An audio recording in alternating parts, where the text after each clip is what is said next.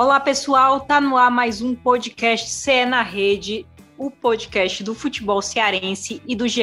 Globo no Ceará, que fez, completou, né, 10 anos nessa quinta-feira, dia 3 de junho. Então a gente ainda está em clima de festa, é, naquele clima bom. E hoje estou aqui, eu sou Thaís Jorge, estou aqui com Beatriz Carvalho, Juscelino Filho e Diego Chuard, todos do GE aqui no Ceará. Então, gente, bom dia, boa tarde, boa noite para todos vocês. Começando pelo Didi, que é nosso convidado.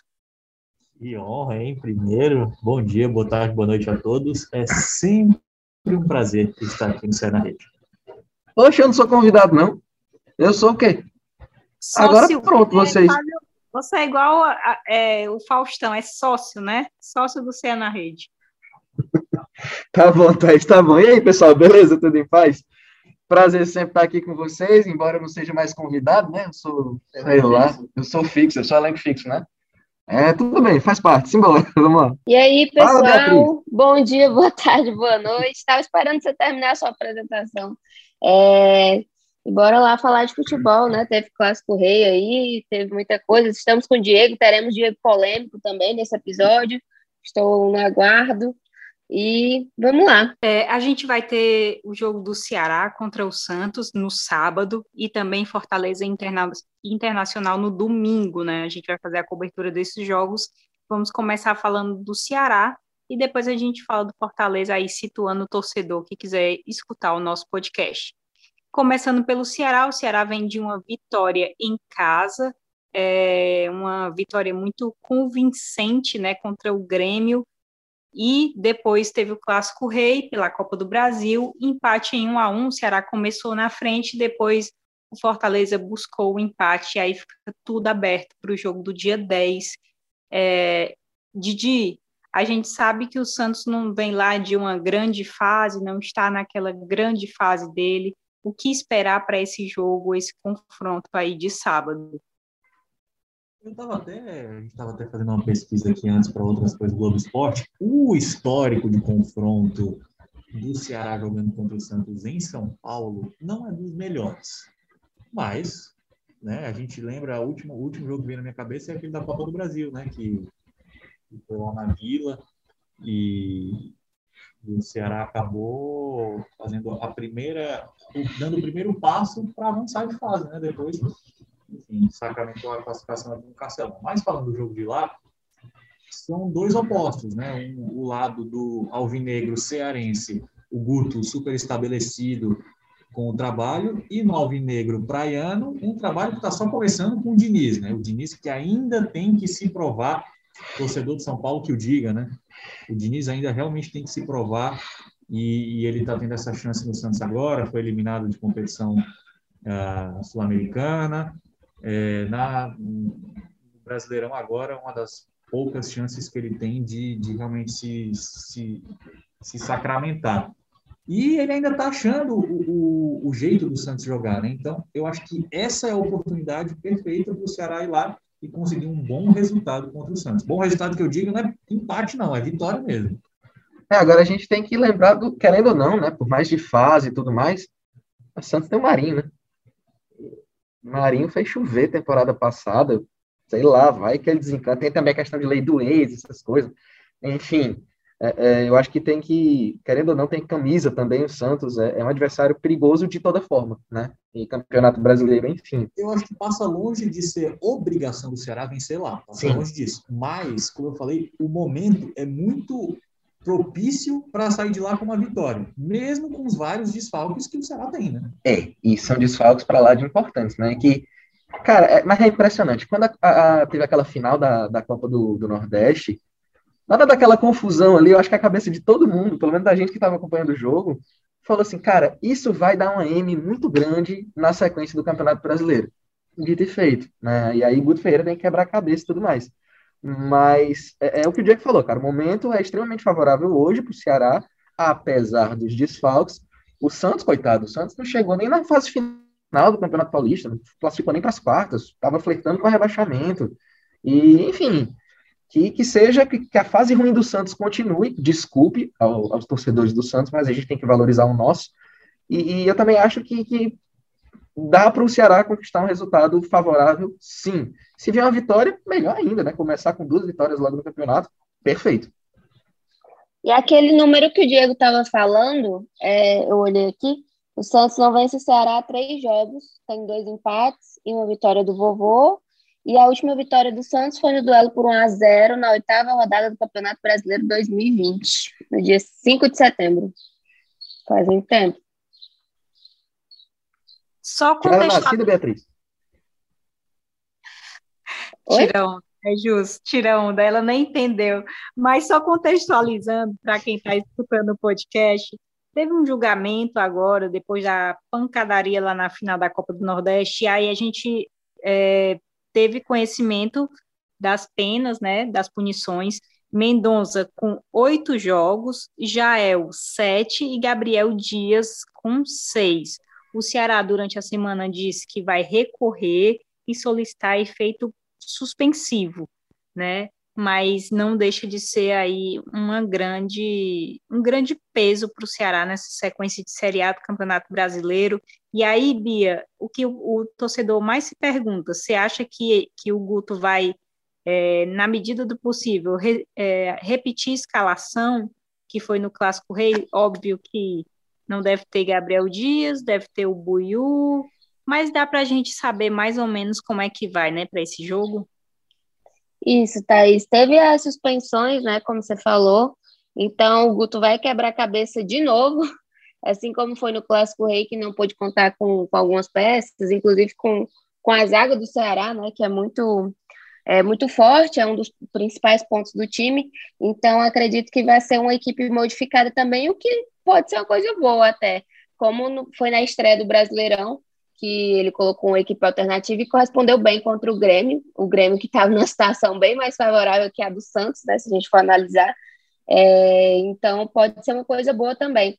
O que preocupa um pouco também, é, que a gente viu nesse clássico, é que algumas peças ainda não estão correspondendo como a gente esperava. É, falo isso pensando muito no Vina que acabou não rendendo tanto no jogo, né? Foi pouco mencionado, é, não participou tanto, assim, acho que não foi uma, uma, grande referência como ele vinha sendo no ano passado. Então, isso acaba desestabilizando também um pouco o resto da equipe em relação a ter aquela, aquela confiança, né? Aquela coisa de, ai, vai dar para resolver, que a gente via, via muito na temporada passada. Então, acho que, que isso preocupa um pouco, mas em relação à escalação, é, acredito que o, que o Guto vai ter isso bem resolvido, né? Até porque já, já é comum, desde o início da temporada, o Ceará rodar muito o time devido às competições. Ele reclamou muito do desgaste dos jogadores, então acredito que ele vai poupar algumas peças também. Talvez é, ele, ele falou do Charles também, então não sei mas acredito que, que vai um time misto, digamos assim, né? E sobre é, o Vina, né? Queria ouvir todos vocês. O Vina que no Clássico Rei também é, fez um clássico que eu achei que ele não apareceu muito, a gente era muito acostumada a ver grandes atuações do Vina, não aconteceu mais uma vez nesse Clássico Rei. Didi, o que é que está acontecendo com esse jogador? É, qual é esse peso que está tendo para o Vina, hein? A gente já falou aqui em outros podcasts algumas coisas que, que, acontecem. Para mim, o principal do Vina, é, isso não é uma crítica, mas assim, o Vina, ele é, ele virou refém, vítima, na verdade, ele virou vítima do próprio sucesso absurdo dele na temporada passada. Então, assim, ele elevou o patamar a uma altura tão grande que é muito difícil para qualquer jogador repetir o que ele fez. E, principalmente com a história da renovação de contrato, recebendo um salário mais alto, você faz um investimento maior no jogador, e à medida que você faz um investimento maior, você quer o quê? Um retorno maior. E é justamente esse retorno maior que o Vina não está conseguindo dar. Então, assim, é aquela coisa da expectativa, né? Se você, você cria uma expectativa muito grande, porque o cara de fato correspondeu na temporada 2020-2021, era assim, toca no Vina, ah, toca aí nele que ele resolve. Exatamente. Vamos ver o que ele vai fazer e ele vai resolver. Expectativas Esse, foram criadas. Essa tem, exatamente, exatamente. Por quê? Por causa do próprio Vina. Eu não estou falando isso como uma coisa ruim. É ótimo, porque ele provou que consegue fazer. Ok, ele consegue fazer. Agora, será que ele consegue repetir? É muito difícil isso, né? Como eu falei, é uma temporada muito absurda do Vina, em qualquer nível que seja. Então, assim, ele de fato ele virou refém do próprio, do próprio, da própria performance. Mas assim, além disso, você não considerando esses números e participações absurdas que ele teve na temporada passada, mesmo assim, se fosse uma temporada regular, eu acredito que ele ainda está abaixo dessa média. Pronto, vamos traçar uma média. Eu acho que ele ainda está abaixo da média. Não estou nem falando dele repetir o que ele fez temporada passada, e sim de uma coisa um pouco mais alcançável, mais palpável, né? Eu acho que ainda assim ele ele está devendo, independente de salário maior, de o que esperavam dele, ele ainda pode render, ele ainda pode chegar mais perto dessa média. É porque é mas, complicado. Assim, não querendo vai, vai, ser, ser, apre, ser apresentadora, mas jogando também um questionamento.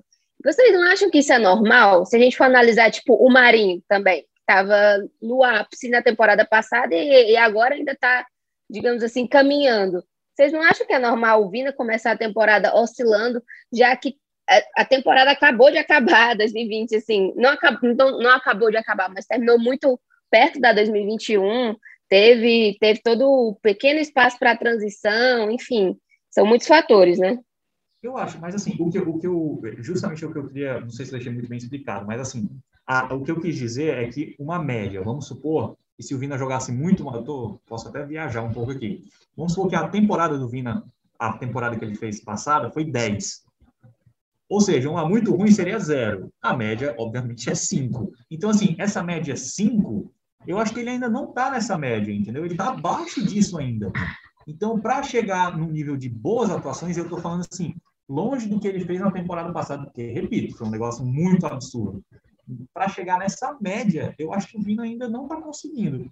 Então, assim, ele, ele, ele puxou todo o protagonismo por vários motivos, por mérito próprio, inclusive, e ele ainda não está conseguindo repetir pelo menos um nível básico disso. É isso que eu estou falando. Ele não consegue nem ser.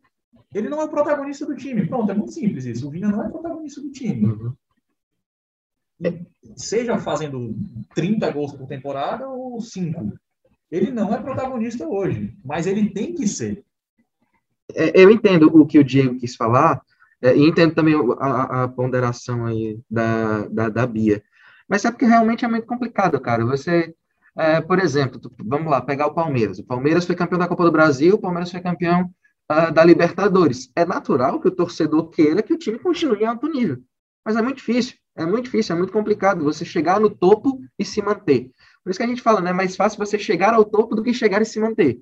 E esse é o caso do Vina. Expectativas foram criadas. E aí o torcedor vai cobrar sim, a cobrança em cima do Vina vai ser maior. O Vina, ele não, ele não, é, é, ele não deve ser cobrado como os demais jogadores do elenco, ele tem que ser cobrado de uma maneira maior. É, para mim isso é muito claro, para mim isso é muito óbvio. O desempenho que ele teve na temporada passada o credenciou a subir um degrauzinho, a subir de patamar dentro do time, e aí, amigo, naturalmente, a cobrança vem com grandes poderes, vem grandes o quê, Beatriz? Tu que gosta do Homem-Aranha. Responsabilidades. E é exatamente o que está acontecendo, entendeu? A expectativa é muito alta, que foi criada, é natural que a cobrança seja grande também. Mas a gente que sabe o futebol que o Vina tem, a gente sabe que ele vai crescer na temporada sim, mas esse começo de fato está aquém. E, e, se está aquém, isso tem que ser dito, infelizmente. Não é uma crítica que a gente está fazendo pro, fute, pro, pro Vina, que ah, ele, ele não sabe mais jogar bola. Não é isso. Sim. Mas assim, a gente sabe que ele pode render mais, o torcedor sabe que ele pode render mais. E, enfim, que, que bom que, sei lá, que se ele não é mais o, o, o protagonista hoje, tem outros jogadores para serem os protagonistas. Que bom, né? Porque, enfim, aquela vina dependência que a gente falava do, na temporada passada, não está tendo agora. O que eu acho legal e importante uhum é que o próprio Vina sabe de tudo isso, sim, né? A gente sim. não está falando nenhuma, não estamos reinventando a roda aqui, nem nada disso. Ele sabe disso. Então, assim, ele tem as suas próprias expectativas, as próprias metas e tudo mais, e ele sabe que ainda não correspondeu. E, aí, e a gente tá vê ele até bem chateado, né? Nisso que o Diego estava falando, do, nos jogos, ele olhando para cima, reclamando quando, quando erra algum, algum lance é, realmente acho que a cobrança interna também deve ser muito grande dele com, com ele. E ele já falou até em outras entrevistas que, que isso existe muito, né? Que nos momentos em que ele está mal. É, ele fala muito com a avó, acho que até por isso também ele olha tanto para cima durante os jogos. E é isso. E sobre, em relação ao questionamento que eu fiz, eu também acho que ele está abaixo, e até porque está sendo cogitado o Jorginho acabar sendo titular, né? O Vina ficar nessa de, de entrar depois, enfim, esses dois estão disputando posição, e eu acho que não era para estar tá nessa situação, né? Já que ele foi a grande aposta do Ceará. Aposta não, foi a grande renovação do Ceará para essa temporada. Ah, mas o Jorginho está aproveitando bem as chances que tem, né? Sim. E se a gente fala dúvidas. que futebol é momento, tem que botar para jogar mesmo. Sem Botar dúvidas, também acho. Também acho que ele está muito bem, que está merecendo mesmo, está pedindo passagem, mas o que eu estou falando é em relação a Alvino não, não devia estar nessa situação, sim, sim. né? Devia estar tá correspondendo bem mais. Eu, eu, gosto, eu gosto bastante do futebol do Jorginho, mas mesmo assim, mesmo com o Jorginho pedindo passagem, eu ainda deixaria o Vina no time titular, com certeza. Isso para mim não é uma, não, não é dúvida nem pouco. Assim. Gosto muito do Jorginho, está sendo importante, mas eu ainda eu ainda não. Eu acredito muito no Vina. Eu também, é, eu sou aí, concordo com o Diego, deixaria o Vina com certeza. E o Jorginho tá aí fazendo, lutando, né? Lutando pela vaga também, o que é muito justo. E foi com o gol dele que o Ceará venceu na primeira rodada, então é um jogador que vem se destacando muito, não só nesse jogo, como em outros. Lembrando que o jogo Santos e Ceará vai ser às nove da noite, né, fora de casa, e o GE acompanha tudo é, às oito da noite, a partir das oito da noite. Mas, gente, eu tenho uma coisa aqui para lembrar. Amanhã são muitos jogos, não só o do Ceará. Eu vou falar aqui na ordem para ninguém esquecer. Teremos Guarani de Sobral e Paragominas pela Série D. Teremos Souza e Atlético Cearense pela Série D. Teremos Ferroviário e Altos do Piauí pela Série C. Teremos Santa Cruz e Floresta pela Série C. E teremos Ceará e Botafogo da, da Paraíba, brasileiro Série A2 feminino. Então, o GE. Globo vai acompanhar todos esses jogos. E aí, o Marquinho não veio, o Marco Montenegro não veio aqui para essa edição do podcast, mas pediu para a gente falar um pouquinho do Guarani de Sobral, que vai ter um espaço né, no GE de hoje. Então, ele mandou uma mensagem aqui dizendo que Vladimir Jesus fez uma peneira com 1.300 atletas para repaginar o grupo. Contratou 18 atletas, muitos até ali da região de Sobral, buscando uma identidade para o time. E aí ele falou uma coisa que eu achei muito interessante. O GE vai mostrar que eles têm Rivaldo, Di Maria, Denilson, Raí e Hulk no time. Já estou curiosa para saber quem são, viu? Di Maria. Respeite essa peneira.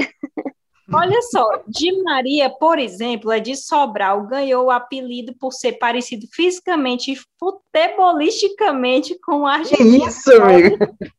Está comemorando o primeiro ano como profissional na carreira. Vladimir Jesus disse que eles querem.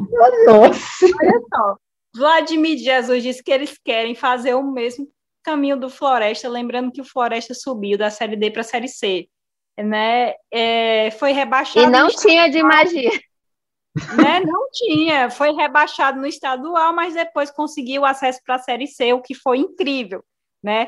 E é, você confere esse VT, pelo amor de Deus, no Globo Esporte e também na Globo Play, vai estar no ge.globo.ce. E no domingo também tem mais jogos, Fortaleza e Inter, às quatro da tarde na Arena Castelão. Calcaia e Campinense pela Série D e também o jogo feminino do Fortaleza pela Série A2, é, que nós também vamos acompanhar. E aí a gente muda agora um pouquinho, vamos falar de Fortaleza, Fortaleza que arrancou um empate com, com o Ceará, é, eu, eu adorei esse negócio desses nomes dos jogadores, já estou ansiosa para conhecer eles, certo? E agora vamos falar do Fortaleza, que empatou com o Ceará em 1 a 1 arrancou o empate né, nesse clássico rei da Copa do Brasil e venceu até de, de forma heróica o Atlético Mineiro fora de casa, com dois gols do Pikachu. É, é, vamos falar, eu, vamos falar aqui do Voivoda de novo, né? Porque chegou no dia 10 de maio, 10 de maio, prestem atenção, a gente não está ainda nem 10 de junho, mas causou essa pequena revolução ali no Fortaleza. Principalmente eu acho muito interessante, pessoal, quando a gente recebe as escalações do Fortaleza. Né? Então a gente já fica naquele quebra-cabeça, como é o esquema, se vai dar certo, né? Fica aquela enfim, e ainda, às vezes, ainda deixando o Pikachu ali no banco de reservas, uma das principais contratações. Então, eu acho ele muito ousado, mas vem dando certo, né, Diego? É... Dá para dá extrair ainda mais desse Fortaleza, ou você acha que necessita peças ainda? O Voivoda foi muito claro, né, quando ele foi questionado nos primeiros dias de trabalho se ia pedir mais contratação, o pessoal ficou meio animado por ele ser argentino, de virem contratações de fora do país. O pessoal sempre se empolga, né, com estrangeiro, não sei porquê, enfim. Então. É, mas ele falou que estava muito alinhado com a diretoria, né, no sentido de uh, trabalhar com as peças que já estavam ali, até porque o Fortaleza passou por uma boa reformulação, diminuiu bastante a média de idade, e é muito bacana isso que você falou, Thaís, de, de da surpresa e do, do, entendimento que a gente tem que fazer das escalações do Voivoda, né? Principalmente que os treinos são fechados, a gente não tem mais acesso, não dá mais para ver o que, que eles estão fazendo. E aí, quando sai a escalação, é sempre aquele aquele negócio assim, ah, nossa, a gente fica tentando adivinhar ó, quem que vai jogar em qual posição, vai jogar com um zagueiro, com dois, com alas, com laterais, enfim. É muito bacana mesmo ver que ele estuda, dá para perceber que ele estuda muito o adversário e ele sempre monta o time é, em função de combater o adversário especificamente, né? Todo jogo é uma escalação diferente, um padrão tático diferente e, e isso deu muito certo, deu para perceber na estreia do Brasileirão, né? Que foi um tabu enorme de que, que, o Fortaleza quebrou de vitórias em estreia, ainda vencendo um time que tem um dos maiores investimentos da América. Foi muito bacana mesmo. Deu para perceber o dedo do técnico nesse jogo, né? Eu não estou querendo falar mal aqui, mas é, é, é uma crítica que eu faço que dificilmente a gente veria o comportamento do time do Fortaleza, sob, assim como foi no, no jogo contra o Atlético Mineiro, sob o comando do Chamusca ou do Enderson. Então, assim, você claramente percebe a diferença que tem no dia a dia, no trabalho, na intensidade, né? O intensidade virou sobrenome do Voivoda, né? É, até porque era isso que, de fato, o torcedor queria ver quando o time estava jogando com, na época do Henderson e tudo mais. É, o torcedor falava muito isso, que era um time, lá, apagado em campo, um time morto em campo. E agora não.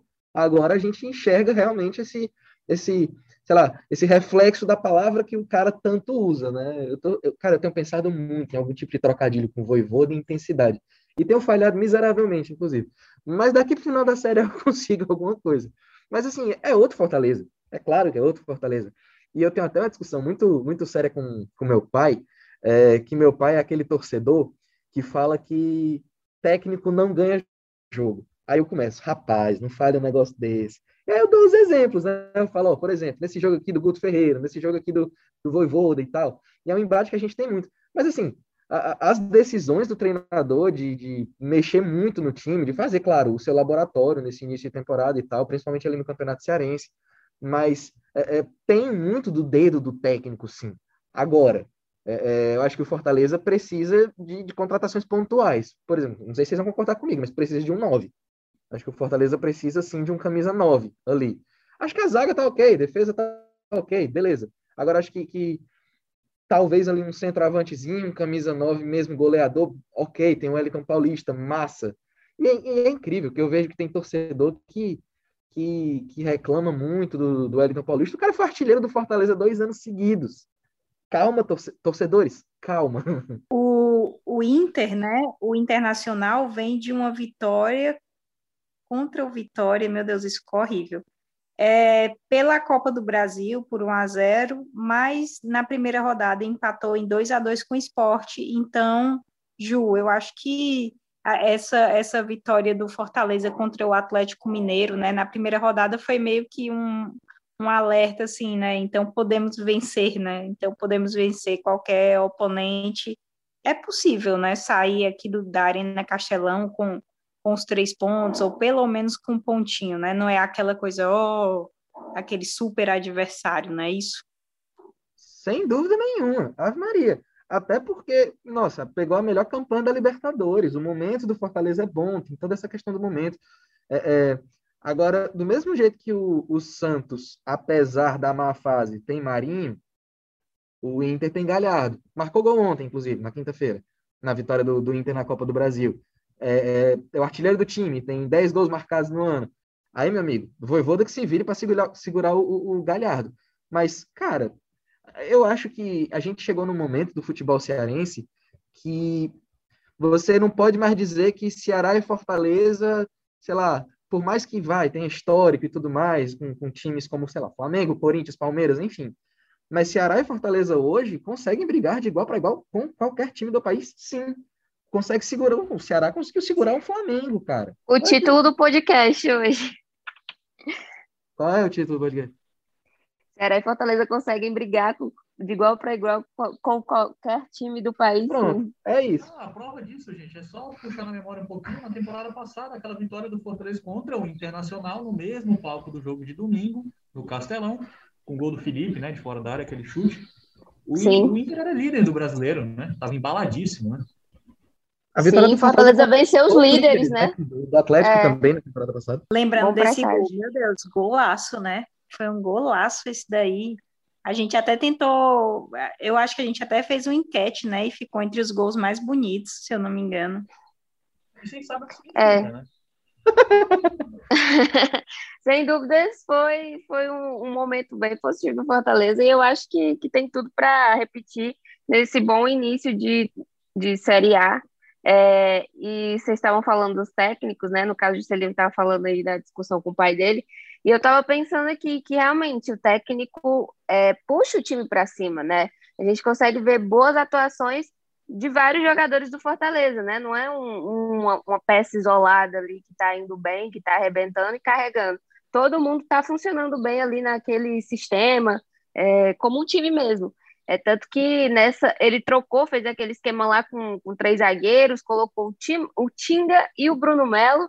Foi uma coisa que surpreendeu de certa forma e que surpreendeu mais ainda em campo, né? Porque estava dando certo, estava funcionando e depois não teve medo de trocar ali tudo também de novo, tirar Bruno Melo, botar Romarinho. Então, acho muito interessante porque a gente vê que essas mudanças surtem efeito. Não é seis por meia dúzia, não é uma posição por outra igual, que não faz diferença nenhuma no sistema. Realmente são trocas que acabam trazendo empate, né? acabam trazendo gol.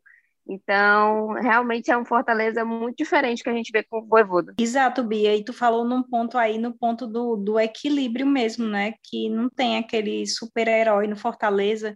E me chamou muita atenção é, a entrevista pós-jogo do Wellington Paulista, para você ver como o Voivoda tem um pouco dessa do grupo na mão também, né? Ele dizendo que no intervalo ele tinha conversado com ele, tinha conversado com o Matheus Jussa, se não me engano, e tinha dito que eles estavam muito abaixo, que eles voltassem, né, a, que eles melhorassem o rendimento, né, e aí o Wellington acabou fazendo esse gol de empate, assim. Então, é, tem uma coisa que eu admiro muito no Guto Ferreira, que é justamente esse poder que ele tem no intervalo. Às vezes o Ceará está fazendo um primeiro tempo muito abaixo, aí vai para o intervalo, quando volta o Ceará vem com outra pegada. E aí eu senti muito isso nesse clássico rei também. Fortaleza fez o primeiro tempo muito abaixo, e aí houve essa conversa no intervalo e Fortaleza se reorganizou. Então, é, essa, essa questão dessa organização no intervalo, essa, esses diálogos, né? Você ter o seu grupo ali na mão, embora tenha chegado com pouquíssimo tempo, né? Mas já me parece que isso acontece com Fortaleza. E eu espero que Fortaleza traga aí mais dois, três nomes, porque eu acho que é, seria ideal né, para brigar mesmo nesse campeonato brasileiro. É, eu acho que, que também tem outra coisa muito importante para esse jogo contra o Inter, que é a volta do Marcelo Benevenuto, que não jogou na, pela Copa do Brasil porque já tinha atuado pelo Botafogo. No DM só tá o Jackson, que já está lá há um bom tempo.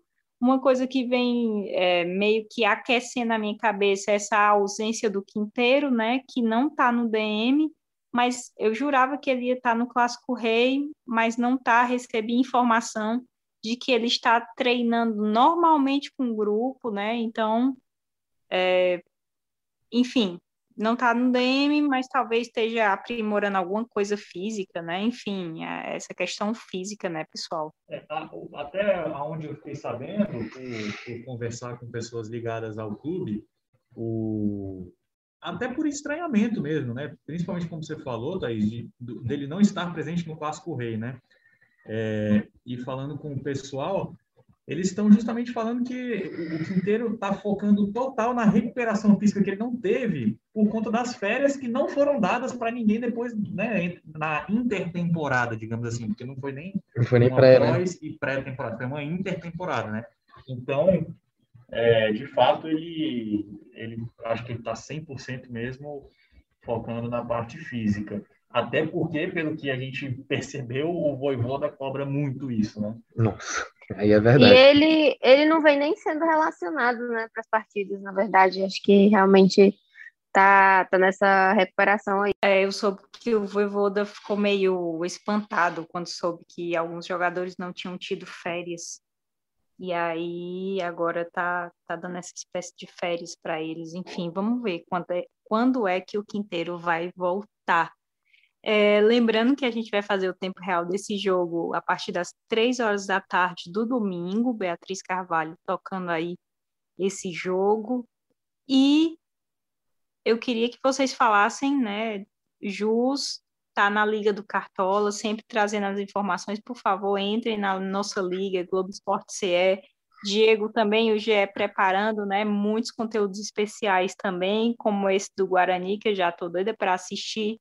Então é mais para me despedir de vocês. Hoje foi mais rapidinho, mas muita coisa. Lembrando do material especial do GE de 10 anos, que está no nosso site, está muito massa, tanto do GETV quanto do ge.globo.ce. Gente, muito obrigada mais uma vez pela presença de vocês. Hora de vender aquele peixe. Ah, você já falou tudo, né, Thaís? Só, só ser repetitivo aqui, né? Os conteúdos realmente estão muito bacanas. A gente sempre prepara com tanto amor e carinho e dedicação, tanto no site como na TV.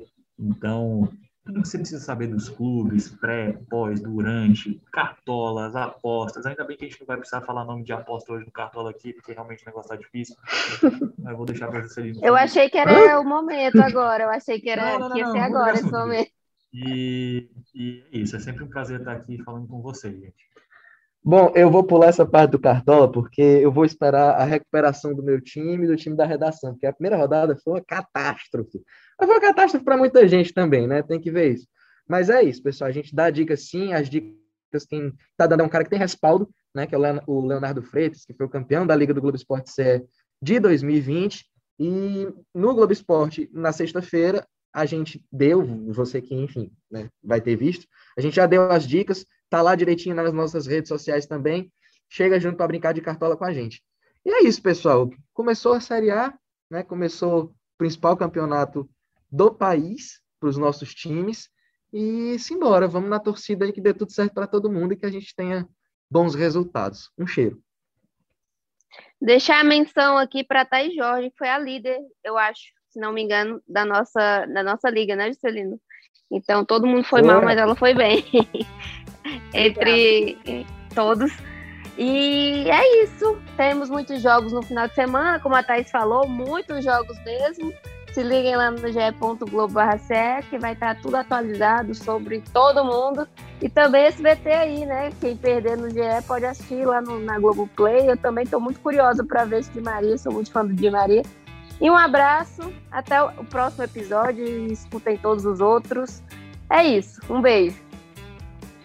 Muito obrigada, gente. Esse podcast teve a edição de áudio do Maurício Mota, coordenação do Rafael Barros e a gerência de André Amaral. Muito obrigada, gente, e até mais.